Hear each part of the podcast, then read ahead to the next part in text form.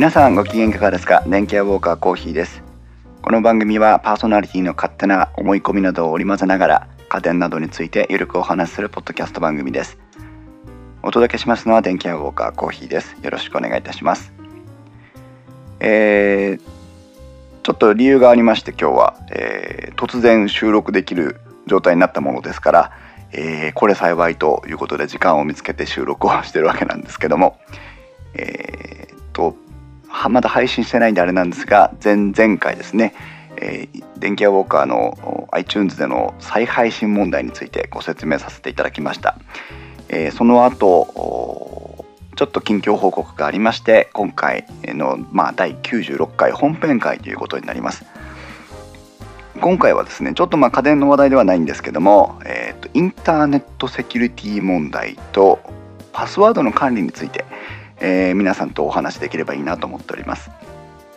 えー、なんでこんな話をしますかと言いますとですね、えー、最近実はパスワードの管理の方法をガラリと変えましてでしかもメールアドレスを含めて大々的に、まあ、セキュリティ対策だからということではないんですけども、えー、環境の整理を行いましてそれをしながらですね、えー、まあ、今風のパスワードや ID の管理の仕方なんかについていろいろ思い悩むというか考えることがあったのでそれをまあテーマに今日はお話しできればなと思っております。まあ何の話をしようかというと、まあ、結論から言えばワンパスワードというアプリについてになりますけどもワンパスワードについては電気屋ウォーカーの中でも何度か取り上げてますしあとは皆さんお聞きのタックポッドキャスト大道さんがワンパスワードについて何度かねお話しされてることもありましたので、えー、ご存知の方は多いかと思いますけども、えー、ワンパスワードがもたらしてくれるセキュリティ対策の手法ですねやり方を具体的に説明しながらあインターネットのセキュリティ問題を考える上での課題を掘り下げていければなというふうに今回は考えています。でワンパスワードは何かと言いますとまあ名前から想像できるようにですねパスワードの管理ソフトです。で、えー、今パスワードの管理ソフトというのは何もワンパスワードに限った話でありません。えー、どういったものがあるかと言いますと私もちょっと今今調べてるんですがえっ、とですねどんなのがあるのかなうん例えばキーパーというソフトですね。それから全く使ったことありません。それからラストパス、えー、というサービス。パスワーアプリケーション。それから、えーと、キーパスパスワードセーフとかですね、えー、ID マネージャー。うんパスワードマネージャー。いろいろありますね、えー、ということでパスワードを管理するソフトアプリケーションサービスというのは今時は様々あります。なのでワンパスワードだけを絶対的におすすめしているわけではありませんしあと私もワンパスワード以外使ったことあるのかと言われると実はありません。ただまあワンパスワードが比較的老舗であってでしかもサービスをどんどんと良くしていく中でえ非常にバランスのいいアプリケーションに仕上がってきているということは、まあ、あの絶対評価としてその他のアプリケーションと比較するんではなくワンパスワード単体を見た時に非常にいい仕上がりになってきているので、まあ、いろんなサービスを体験してもらったりとかそれぞれのおすすめあるいは使用環境使い方によってアプリケーションあるいはそのサービスを選択していただくことは非常にいいことですし逆にえこういうのがあるよっていうとこを教えていただきたいなというふうにも思うんですがま今日はその一つとしてワンパスワードを題材に取り上げていきます。でワンパスワードは、え、パスワード管理ソフトと一言で言ってしまうと想像がつきにくいんですが、えー、っと皆さんがインターネットや、まあ、実生活でも同じです、えー、使っている ID やパスワードその他登録情報を、え記録をしてくれるソフトだというふうに思っていただけると、え誤解は少ないんじゃないかなと思います。具体的に言いますと、え例えばじゃあ銀行だとしましょう。銀行に関連づく情報というのは、え、当然ですけども皆さんの氏名住所電話番号それから口座番号口座の暗証番号、インターネットでのオンラインネットバンキングをご利用の場合はネットバンキングの ID パスワードそれから、えーと、セキュリティの管理方法によりますが、えーと、本人確認のための乱数カードみたいなのが配れる場合がありますね。えっ、ー、と1から10まで桁が振ってあって、えー、1番のとこには42番のとこには8とかっていうふうに全く別の番号があれば割り振られてるカードが事前に交付されてそのカードによって1番目と8番目のマスの数字を教えてくださいみたいな。そうすることで、えっと、本人確認セキュリティを向上するいわゆるまあ2ファクター認証みたいなねいう方法をとってるところもあります。それから、えっと、ワンタイムトークンといって、えっと、電子機器別な液晶画面がついた、えー、デバイスが配られてそこに表示されるパスワードを入力してくださいとかさまざまなことがありますね。ね。そういった情報をえーと、頭の中に記憶してるとかあるいは郵送物送られてきたものを保管しておくでもいいんですがじゃあ、えーと、何かの都合で口座番号を書いてくださいと言った時にそれを探すのって結構手間ですよね。出先とかだと対応できません。だそういった時にそのワンパスワードにその詳細情報を登録しておくとワンパスワードを見ることで情報が確認できます。さらに、えーと例えば ATM に行って引き落としをしたいとか。まあ大体4桁暗証番号ですからそれほど困ることはないと思うんですけどもその番号を保管しておいたりとか。あとはまあオンラインバンキングですよね。ネットバンキングの際にパスワードを入力しなきゃいけない。その時のパスワードも、え、ワンパスワードに入れておけばワンパスワードで確認ができるよというのがまず例えば銀行の話。じゃあ皆さんが使っている今度は例えば Amazon のようなネットショップオンラインショップみたいなもの。はどうかと言いますとこれは ID パスワードですね。それから支払いに使っているものの情報クレジットカード払いなのか何なのかっていうところです。ペイパ例えばペイパルを使いますとかねいろいろありますね、えー、そういった情報。それから送付先、えー、そんなところかな。などなど。これらの情報を一元的に管理できるソフトがワンパスワード。まず1つ目はここになります。さまざまな登録情報を一元的に管理できる。でも具体的に皆さんが登録しておきたいものっていうのはおそらく ID とパスワードだけです。じゃあなんでわざわざそんな複雑な情報をその複雑じゃないですね。そんなあのいろんな情報を登録できるようになっているかあるいはしなければならないのか。電気屋ウォーカーコーヒー的にはワンパスワードには、えーと、できる限り詳細に情報を登録していくことをお勧めしています。なので今取り上げた事例なんかは全部登録しておいた方がいいです。でなぜかというと例えば、えー、ID とは別にメールアドレスを設定する場合がありますね。ID とメールアドレス共有している場合もあるんですけど別なメールアドレスを登録する場合があります。あとは最近2段階認証なんかのもあるので、えっと、回復用のメールアドレスといいまして通常使っているメールアドレスとは違うところに何かこうログインできなくなった場合はそちらに連絡をしますよと。なのでそちらの連絡先で確認できればあなたですねという確認ができるのでロックを解除します。みたいな登録もあります。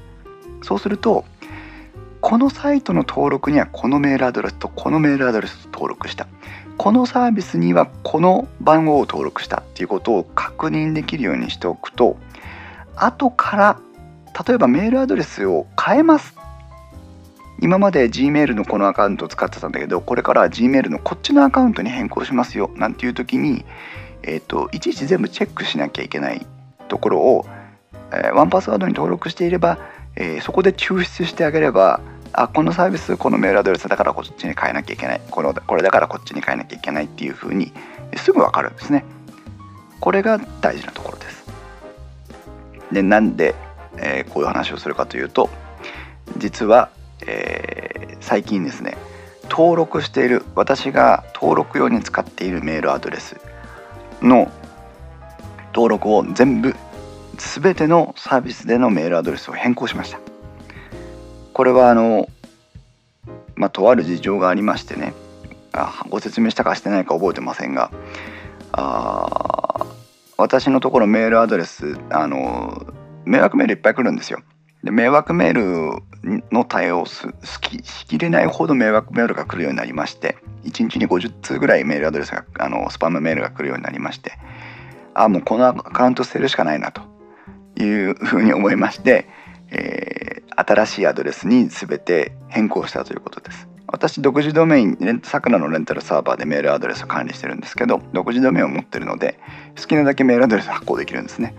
なので今まで登録用に使ってたやつを、えー、自分の新しい、えー、メールアドレスに切り替えてそれを変更しました。なんとなんとですね100ん？130ぐらいメールアドレス変更しましたよ。あのそれぐらいオンラインサービスとか様々登録してるんですね。それほどやっぱり皆さんメールアドレスってあちこちに登録してるんですよ。それをきちんと、えー、アドレスを登録しておくと例えばです。例えば、えっと、2つのメールアドレスをすでにご利用の皆さん。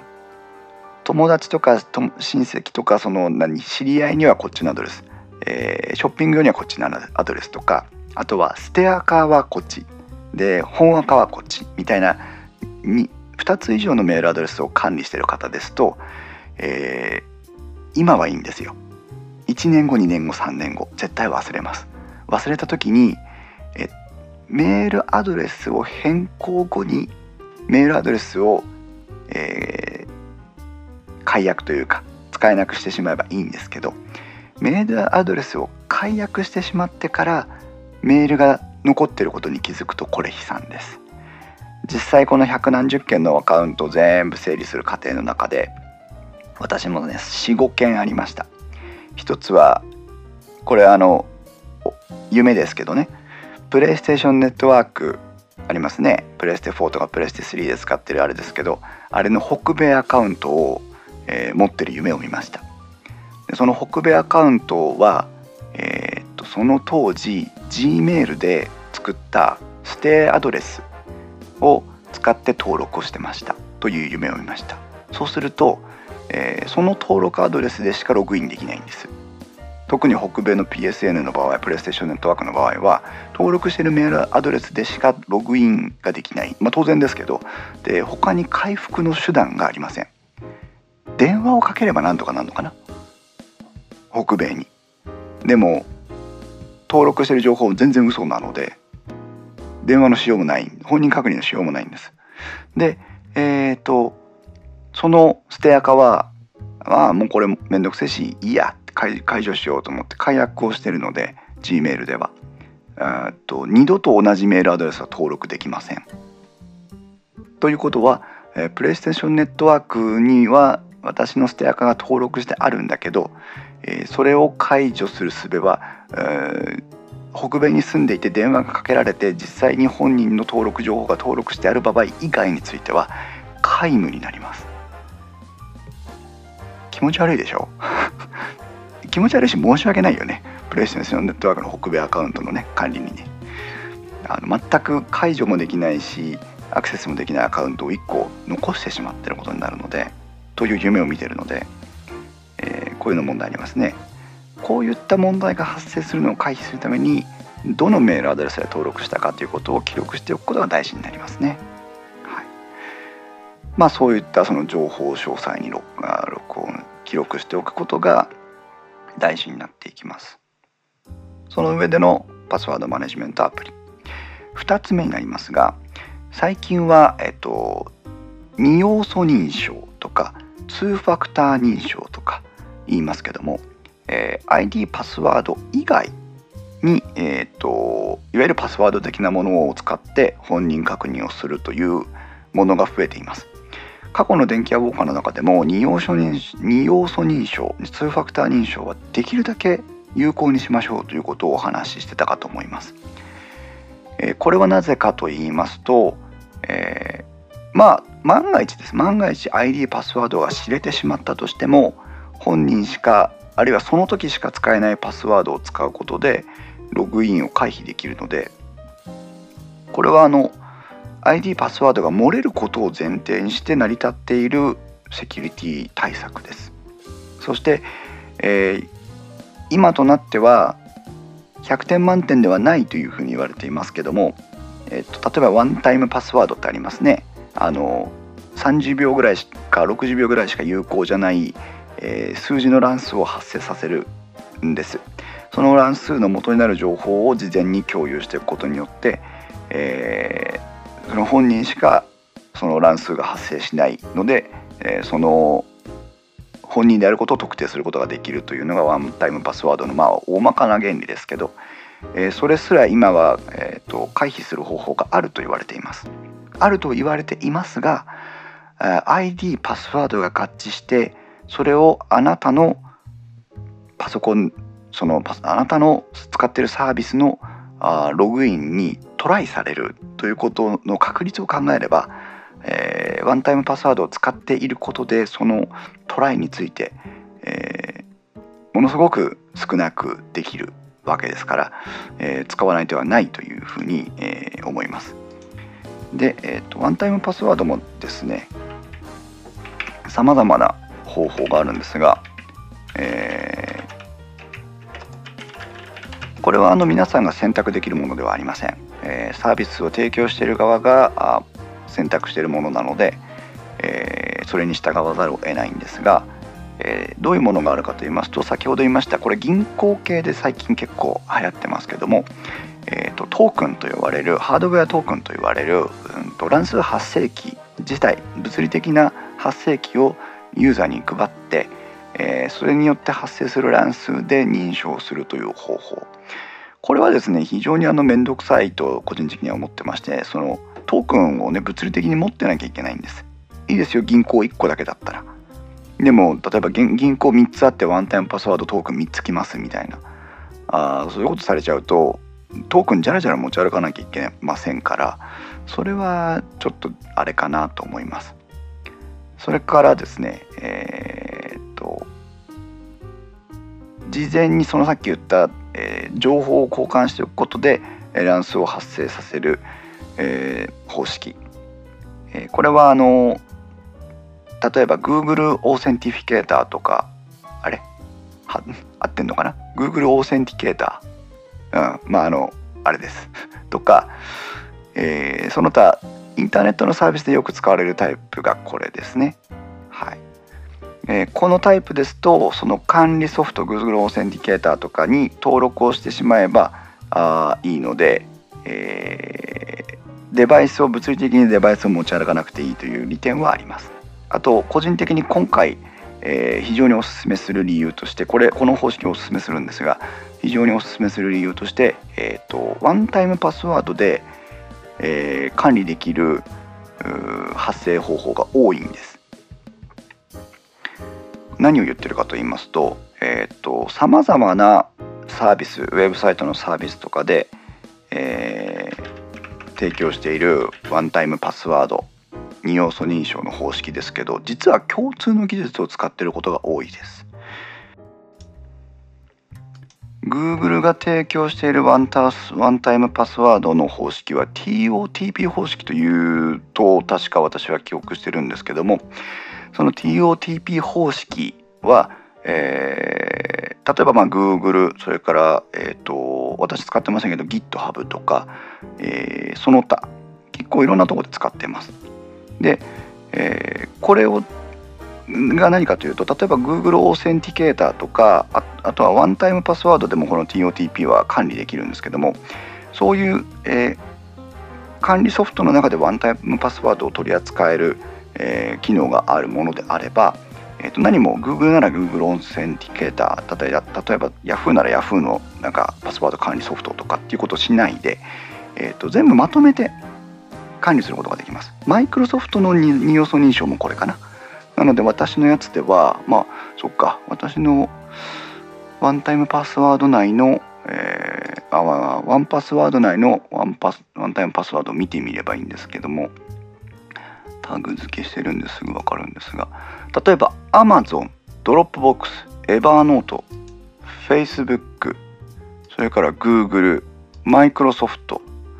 えー、それからですね、えっと、 Origin ってあのゲームベンダーですね。 Origin なんかが、えー、この TOTP 方式でのワンタイムパスワードを提供してまして、えー、ワンタイム1Password や Google Authenticator などで管理できるようになっています。で独自のワンタイムパスワードを発行しているのが例えば私のところですと JCB ここは、えーと、JCB のえー、アプリでワンタイムパスワードを発行してるはずです。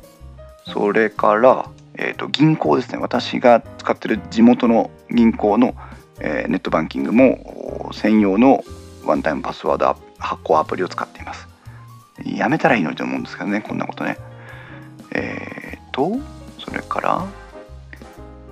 例えばドコモ。それから、えーと、プレイステーションプレイステーションネットワークなんかはえっ、ー、とショートメッセージでパスワードを送ってくるスタイルです。あと iPhone、Apple ID も似たようなもんですね。えっ、ー、と同じ ID の中で複数のデバイスがある場合は別な方のデバイスに、え、2要素認証の6桁パスワードを表示してそれを、えー、自分の使っているデバイスに入力することで認証するという方法。でえっと1個の端末しか使ってない場合にはショートメッセージで、えー、ID を送付あワンタイムパスワードを送付してきてそれで認証するというようなことをしています。今主流なのはこの TOTP を使った2要素認証と、えー、ショートメッセージを使った2要素認証この2つが多いですね。はい、に、えー、TOPTP を使ったワンタイムパスワードが便利なのは、まあ、共通の技術なので管理がしやすい。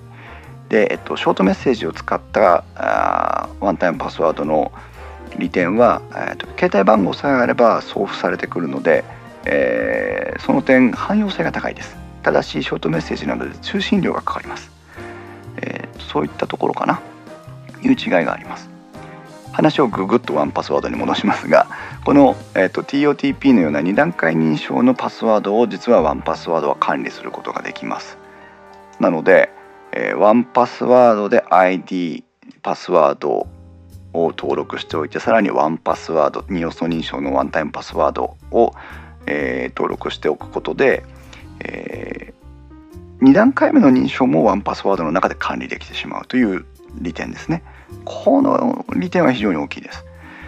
結局要素が増えたことによって管理が複雑になってしまえばその要素を使いたくなくなってしまうのでできるだけ一元的に2要素目の認証も完了するというのが、え、ポイントになってきます。はい、まあワンタイムパスワードじゃなくてワンパスワードに限らず他のパスワード管理ソフトでも同様のことができるとは思います。ということでワンパスワードに登録するべき情報の話を少しお話ししてきたんですが今度は活用方法ですね。えーと、どんだけ登録しても活用がめんどくさければ意味はありません。ただワンパスワードはこの活用する側も非常に手を入れてきています。まずですねえーと、最新版のサファリ、Firefox か。サファリはどうかな？Firefox、今ちょっと私ブラウザ Firefox 使ってたんですが、Firefox やめました。それは最新版の Firefox だと、ワンタイム、ワンパスワードのプラグインが使えないからです。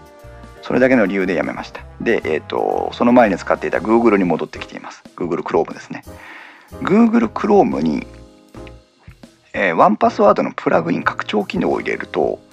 えー、ウェブサイトでの ID パスワード入力の時に自動的にこの赤このウェブサイトの ID パスワード登録はこれですよねじゃあこれをフィルインしますよその項目に入力しますよっていうのが自動的に対応できるようにできます。まあ、自動的半自動的と言えばいいんですかね。えー、これぜひあのワンパスワードのページなどで確認していただきたいんですけども、えー、ログイン画面が表示された状態でワンパスワードの拡張機能のアイコンをブラウザ上にあるのでクリックすると、えー、URL が登録されている場合ここのこのログイン選択画面に自動的にその選択候補として出てきます。でリッチアイコン対応なので、えーと、ブラウザグ、えーと、ウェブサイトが持っているファビコンあの Google のマークとかなんとかのマークとかちっちゃいマークがつきますよねあのファビコンの上データを持ってきて設定してくれるのでパッと見ただけでファビコンがここに表示されてるのであ Amazon のサービスだ。あ Dropbox のサービスだっていうのが、えーと、視覚情報としてすぐ入ってきます。その Dropbox のこのログイン情報をっていうふうにクリックすると自動的に ID パスワードがそのログイン画面に入力されて、えーとログインするっていうボタンがクリックされます。なので、えー、キーボードでパスワードとか ID を入力するんじゃなくてワンパスワード側で、えー、呼び出してクリックするだけで情報入るんですね。でさらに次ワンタイムパスワードの入力を求められた場合どうするかと言いますと、えー、これは残念ながらワンクリックでは入りません。ただし同じようにワンタイムパスワードの画面を開くとそのサービスが出てるので今度は右クリックすると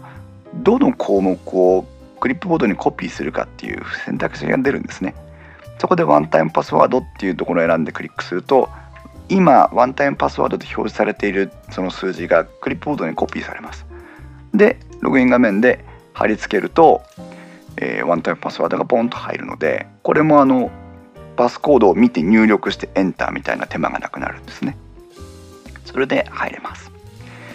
この拡張機能があるから ID パスワードワンタイムパスワードが一元管理できるしする意味があるんですね。だからこのワンタイムパスワードを使うあるいは他のパスワード管理ソフトを使う時はブラウザのプラグイン拡張機能がしっかり提供されているかどうかっていうのを見極めてください。こうすることで何ができるかというとブラウザ上に皆さん ID とパスワードのログイン情報を残していませんか？私残してました。これも例えばパソコンが遠隔操作されちゃう状態にあった時に、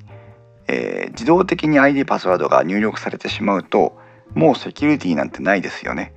まあ、そこまで心配する必要は本来ないんですがまあセキュリティというところを観念に立ち返れば、えー、このブラウザ上にパスワード ID を保存することはやめてワンパスワードの拡張機能のみで管理をしてあげればあの ID パスワードの変更にもその都度対応できますし、えー、管理も安心ということになります。デスクトップ上にも、えー、当然ですけど管理ソフトがありますので普段の編集入力などは管理ソフトでして、えー、でブラウザ上への入力はその拡張機能を使うと大変便利です。さらにですねこれがじゃあ iPhone に行ったらどうなるかということになります。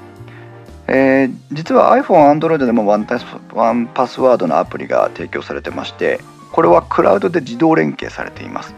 なのでどちらで編集しても、えー、その都度同期されて最新の情報が、えー、デバイスをまたいで共有されるようになっています。なので、えー、iPhone 上でも同じ情報が管理できて同じようにファビコンそのリッチアイコンが使えてえー、編集もできるしコピペもできるようになってますから、えー、これまた便利と。さらにです、えー、iPhone で設定をして Apple Watch にこのデータを共有するという項目が実はあるんですね。Apple Watch に共有するっていうふうに選択するとどうなるかっていうと Apple Watch のワンタイムパスワードのアプリの中であごめんなさい。ワンパスワードのアプリの中で、えー、ワンタイムパスワードが確認できるようになります。なんだそれと思いますけども例えば、えー、Apple Watch でワンパスワードのアプリを立ち上げてそこに表示されている Amazon というものをクリックすると Amazon のワンタイムパスワードが常にこの手元に表示されているようになるんです。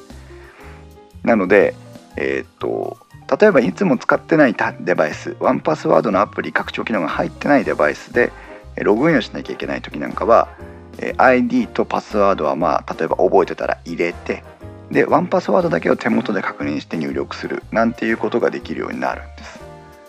まあ便利だよねと思って設定してますけど使ったことは2回ぐらいしかないです。まあちょっとなんかもう少し模索が必要かなと思います。この使い手側のね模索が必要かなと思いますけども。うーん。ATM なんかの例えばワンタイムパスワードなんかがあってねそれがここに表示されるとそのものすごく便利だなと思いますけど、えー、パソコンに座っているスマホで使っている限りではそこまでいかないかなという気がしますね。まあ、とにかく、えー、デバイスをまたいで情報が共有されるので、えー、データの行き違いがないです。私は実際どう使ってるかというと自宅のデスクトップでめったに持ち歩かないんですけど、えー、と出張用のノートパソコン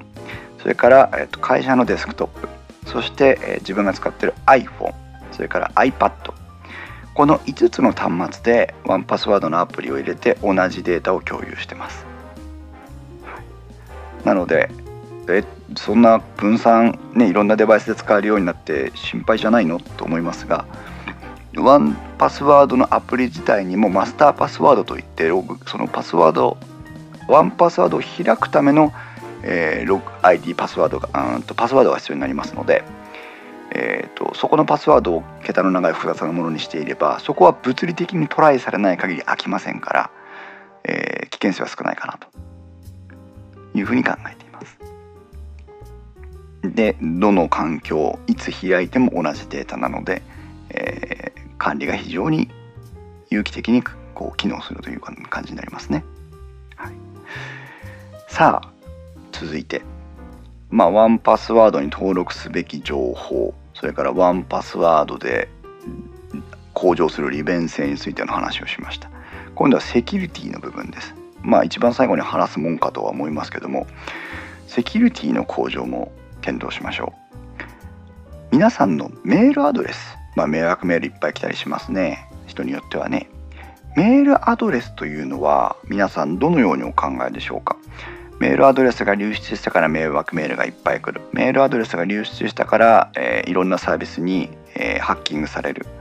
というふうにお感じお考えになっている方も多いかもしれませんが、まあ、あながち間違ってはいないんですけども私は、えー、メールアドレスは公開情報だというふうに感じています。つまり誰でも知ってるんですよ。その気になればあなたのメールアドレスはどこかに載ってるんです。だからメールアドレスが漏れるというのはまあそういうこともあるかもねと思っておかないといけないことというふうに考えていただけるとセキュリティのまず第一歩になるかなと思います。で、えー、じゃあメールアドレスどうしたらいいの？っていうと、まあ、メールアドレスについてはもうそれ以上ありませんからあまあそういうものだと認識さえしておけばいいと思います。ではどうなるかメールアドレスの次に必要なものは、えーと、と ID になります。ID ね。え、これはサービスによってメールアドレスをそのまま ID として利用しているサービス多くあります。それからメールアドレスの他に ID を設定しているサービスこれもあります。まあ半々ぐらいじゃないでしょうか。でいずれの場合も、えー、特に問題はありません。メールアドレスを ID として管理しているあるいは ID は別に管理している。まあそれぞれです。ID を独立して管理しているサービスについては今までは例えば私のあパスワードだ例えばインストアットマークインストハイフンウェブドットコムっていうメールアドレスがあったとしましょう。ありませんけど。でインストアットマークインストハイフンウェブドットコムを ID として使っていました。これ結構です。でえっ、ー、と ID を別に設定できますよというサービスについてうんじゃあ分かりやすいようにインストかなと思ってインストって入力して使ってたとしますね。これはこれを機会にこのワンパスワードの特集を聞いていただいた機会におやめになってはいかがでしょうか。何かと言いますと、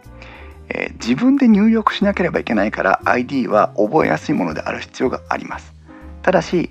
えーと自分で入力する必要がなければ ID は乱数で結構なわけです。全く覚える必要ないわけですから。で、ワンパスワードは ID とパスワードについて乱数生成をする機能を持っています。なので、えーと、ID が独立して登録できてなおかつ変更ができるものについてはこれを機会にね整理をしながら ID を変えましょう。私も私も実際そういうサービスについては今回のこの整理の過程で、えーと ID を全くの乱数に変えました。まあ、記号とか入るとかね。あとは桁数の問題がありますから、えーと、それはよく読んで対応しないといけないんですけども、えー、まあ、何桁の何の何とかっていう風なルールを自分の中で決めて ID はこれじゃあ乱数生成ってして乱数出てきたやつをそのまま ID として登録する。そうするとメールアドレスが流出したらハッキングの可能性が高まる。なるほどその通り。ID が流出したらハッキングの可能性が高まる。それもその通りです。でも ID がもしそのサービス固有のものだったら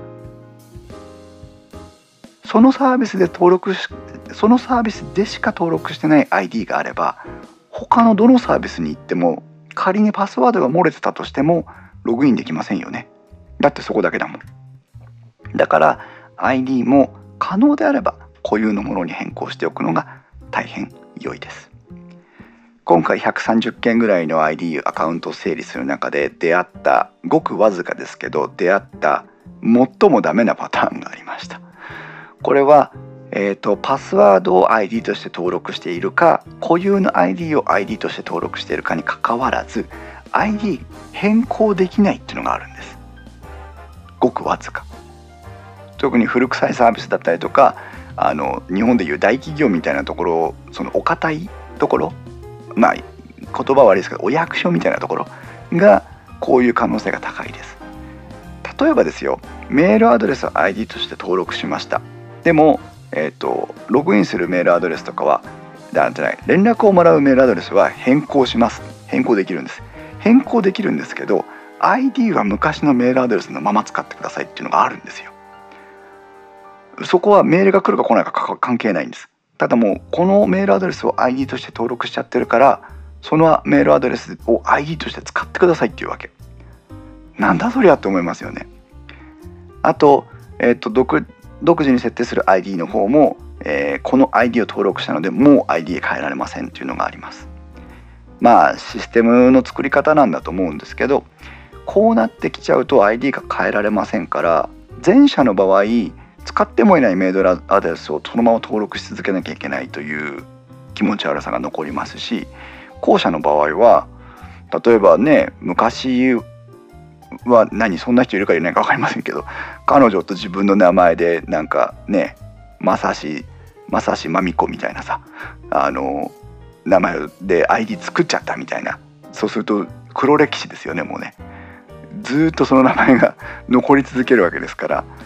もうどうしてくれようかって感じになりますからね。そういったことがあるので ID が変えられないっていうサービスに出会った時にはもうねイライラしてください。まあ、それ以上できませんから。プレイステーションネットワークが、え、いつ？来年の？2018年の？年初ぐらい？ですか？ちょっと情報めちゃくちゃで申し訳ないんですけどようやく ID の変更に対応するっていう発表をしてたかと思いますようやくですはいまあそういうことなのでえっ、ー、とその ID の管理の仕方これを機会に変えてみましょう続いてパスワードです。パスワードは当然ですけど定期的に更新してくださいとか言われるぐらいですからパスワードの変更は可能です。いつでもできます。ごく一部のサービスは過去に登録したパスワードに変を同じパスワードを設定できないとか、え過去1回設定したパスワードは設定できないとか様々あります。で皆さんよく聞きません？特に銀行系とかそのさっきも言った大手系のやつね。えっ、ー、とパスワードが1ヶ月以上変更されていませんから変更しましょうとかっていうやつ。これやめてください。えっ、と一時期はパスワードを定期的に変更することでセキュリティが担保されるというふうに言われていましたしそれを推奨するサービスも多いです。これ私昔から懐疑的だったんですけどもパスワードを定期的に変更することで変更することは構わないです。ただし定期的に変更することでセキュリティが向上するかと言われればそうではないというのが今時の見解です。だってねどんなパスワードにしても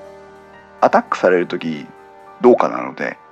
えーと、漏れていなければ変える必要はありませんし、えーと、変えたとしてもアタックされてしまえばそれまでですからうんその手間暇ロークをかけるぐらいであればえーと、そんなことはしない方がいいという程度の話だと思います。で電気屋ウォーカーで推奨しているやり方は、まあ、これ太一くんがね、えー、以前の電気屋ウォーカーの中で語ってたことを私も同じように実践したんですがあらゆる ID アカウントのパスワードを違うものに変更するこれにつきます。ID の際にもご説明しましたが仮に ID が漏れた仮にパスワードが漏れたとしてもその他のサービスとパスワード ID が同じものでなければ流出による被害は最小限です。まして ID が全く固有のものであったりなんかしたらもうアクセスのしようがありませんよね。流出によるアクセスですけども流出したとしても被害を最小限にとどめるためにはパスワードを全く別のものにするしかない。ただしパスワードを全く別のものにするには130のパスワードを覚えるって難しいですよね。それできません。一時期の方法として例えばえっ、ー、とインスト999アマゾンみたいなパスワードを作ってインスト999 Dropbox インスト999フェイスブックみたいな。えーと、固有の単語と数字とサービス名みたいなのを組み合わせでパスワードを作れば変え一個一個別なものに変えられるよという方法も、えー、いわゆるライフハック的にありました。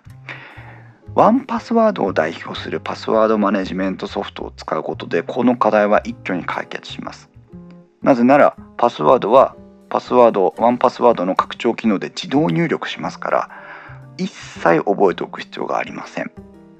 今私はどうしてるかというと全てのパスワードを、えーと、乱数生成にしてワンパスワードで生成したパスワードを登録してます。なので一つのパスワードも覚えていません。覚えているのはワンパスワードに入るためのマスターパスワードのみになります。これがあ最新のパスワードの管理の方法ではないかなというふうに考えていますし、えー、実際に効果は高いです。先ほども申し上げましたがメールアドレスは公開情報です。だからメールアドレスは流出するし流出しなくても、えー、何かの組み合わせでパスワードをたどりあのアカウントにたどり着くことがあります。その時にパスワードが全く別のものであれば、えー、被害はほとんど出ないと言ってもいいんじゃないでしょうか。まあ乱数だからね突破されないってことではないんですけどえー、被害は最小限になるという意味での乱数。でもし例えば、えー、パスワードを不正にログインが試されましたとか必ず通知が来ますからそういうなんか怪しい動作があった時にまたパスワードを乱数生成して変えておけばそれでもう十分対策になるという。それを実現するためのパスワードマネジメントソフトです。私先ほど一つのパスワードも覚えていませんと言いましたが、えー、と今でもパスワードを覚えているのは何かな？なんか一つか二つかあったんだな。ん？黒猫ヤマトのメンバーズかな？あれだけねあの端末でピッピピッピ打たなきゃいけないのでそれだけ覚えているかもしれませんけどあっちは ID を乱数にしてしまったので。でえっと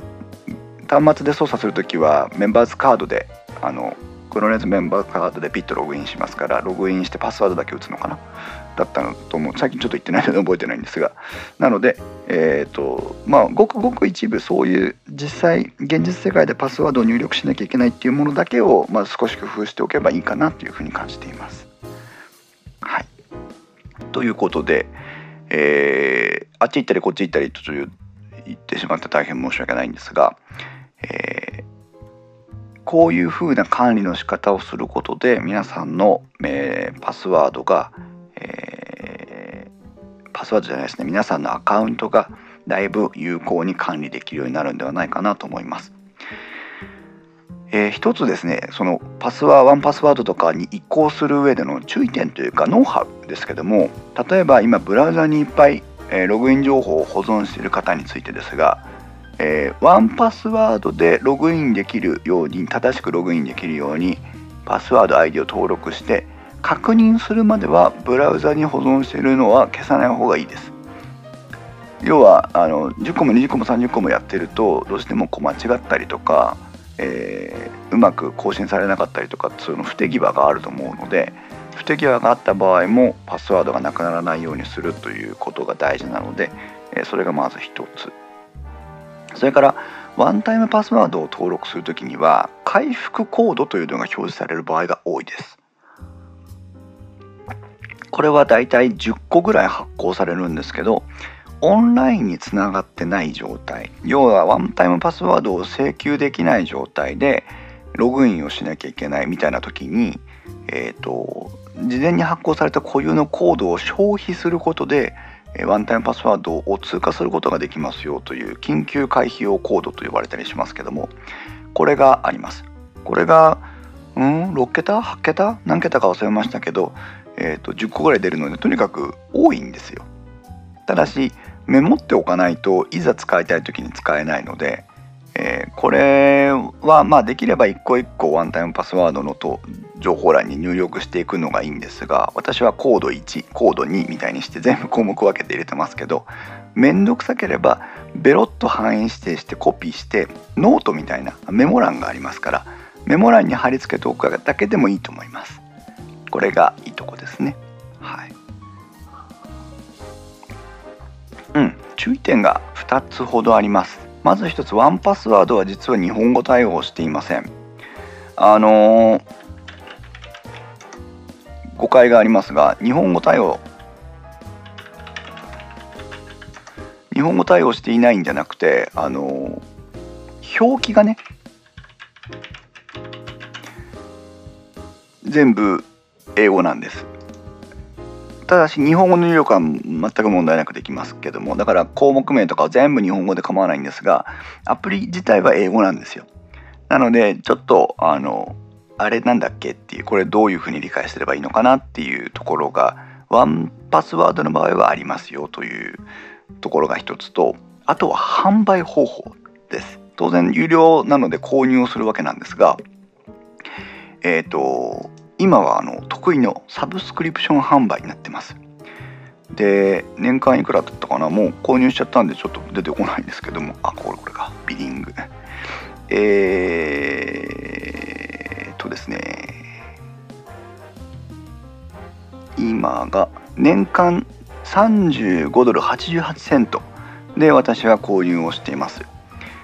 えー、年間の購入金ですね。で以前実は私この2017年の3月ぐらいかなにワンパスワード4というやつを買い切りで買いました。4000円ぐらいです。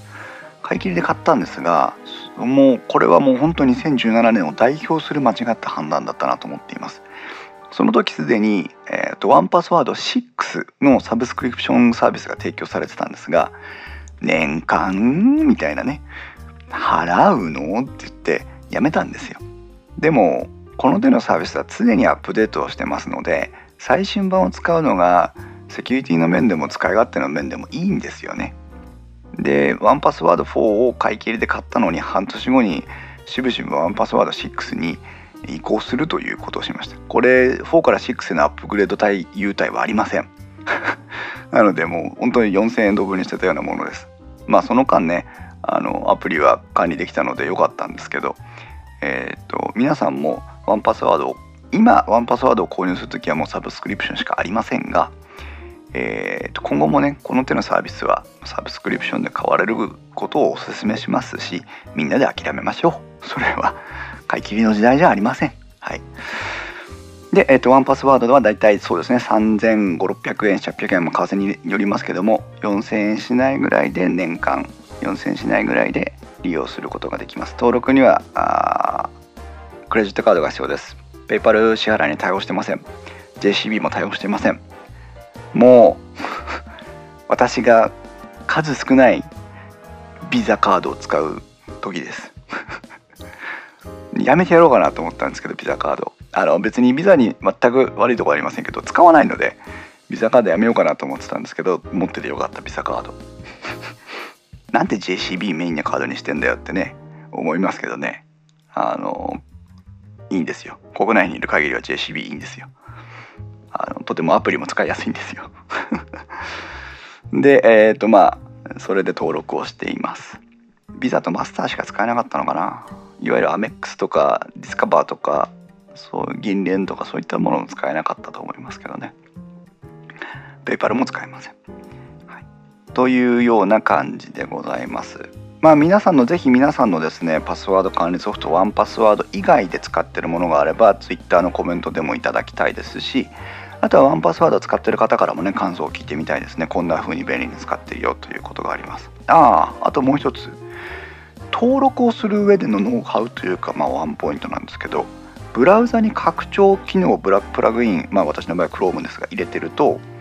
えっ、ー、と、ワンパスワードに登録されてないサービスの ID パスワードを入力した時に自動的にそのアイテムを作ろうとしてくれます。ので、えっ、ー、と、その機能でどんどんどんどん登録を更新したり追加していったりした方がいいですよというふうにワンパスワードは歌っています。でなぜその機能を使えというふうに言ってるかというと,、えーと、ブラウザーのその表示している URL とアカウントの紐付けが簡単なんです。それをすると。で別に独立して作ろうとすると URL をコピーしてログイン ID をそこにやってパスワードを生成してってこう一個一個やらなきゃいけないので、えー、まあ、別に私はどちらでもいいと思うんですけど、えー、これからはワンパスワードを使ってどんどんどんどんアイテム項目を増やしていきたいっていう方については拡張機能からアイテムを作られると、えー、まあ、半自動なのでね便利だと思いますそれくらいかな。うん。今あそれからもう一つ。えっ、ー、と項目ワンパスワードの中に項目を作る際は、えー、と項目って実はいっぱいあるんです。いっぱいあるって何を言ってるかってカテゴリーってやつなんですけど、えー、と通常のログイン情報の管理から始まってクレジットカード ID 登録データベースの情報管理 E メールアカウントの情報管理ワイヤレスルーターの情報管理ソフトウェアライセンスの情報管理サーバー情報銀行あとは会員情報パスポート運転免許というふうに、えー、登録できるようになってますが、えー、ほとんどのものはログインカテゴリーの中に登録することをお勧めします。ログインカテゴリーの中にあるとさっき言ったその拡張機能での自動ログインみたいなのが、えー、と便利に使えるのででその他のところは一回ワンクリック必要なんですよ。なので、まできればログインのとこに入れといたらいいかなというところ。あと、Apple Watch と連携したい時もログインにないとダメです。そのログインでないとワンタイムパスワードを Apple Watch に転送できないので、えーと、ログインカテゴリーに入れとけばいいなと思います。探しにくい時どうするのっていうと,、えーと、基本的には検索で Amazon とか検索するとすぐ出てくるのでそれがおすすめ。あとはタグが付けられます。と例えばネットショップとか、えーと、銀行とかルーターとかそういったタグをつけておくと,、えーとタグ分けで対応できるので、えー、カテゴリーはログインカテゴリーに登録をして、えー、タグをつけることで、えー、分類したらいいのかなというふうに感じてます。ちなみに私の中ではログイン項目に入ってるのはもうほとんどで、えー、データベースそれから E メールアカウントそれからルーター管理それからサーバー情報これだけはまあ別項目別カテゴリーで入れてますねあとはもうクレジットカードの情報なんかもログインの中に入れてます。うん、もう全部全部ログインに入れてそれほど困らないのでそれでいいと思いますね。はいということでございます。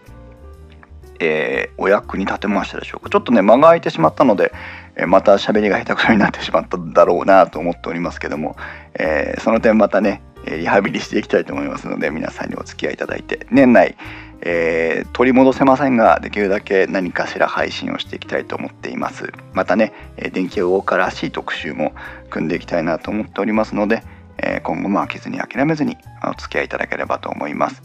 電気屋ウォーカーに関する感想は、えー、ツイッターでは「ハッシュタグ電気屋ウォーカー」電気屋の木は器ウォーカーの W は大文字でよろしくお願いします。またインストウェブもございますけども、えー、そちらのブログ投稿欄にもコメントいただければそちらにも対応いたします。そして、えー、更新こちらも絶賛滞っておりますが、えー、インストチャンネル YouTube チャンネルインストチャンネルを持っておりますのでインストチャンネルの方でも、え、お楽しみいただければなというふうに思っております。えーと、たいじくんと私の収録タイミングが絶賛合わないのでたいじくんは今、えー、お休みのような状態になってますけどもたいじくんも元気で活動しておりますのでたいじくんのことも応援してください。あれかな？あのクリラジさんの新しいものウォッチは収録が夜中なので多分そちらの方には、えー、定期的に出てるんだと思いますのでそちらも、え、チェックしていただければなというふうに思っております。えー、以上でございます。それでは皆様また次回の配信まで。さようなら。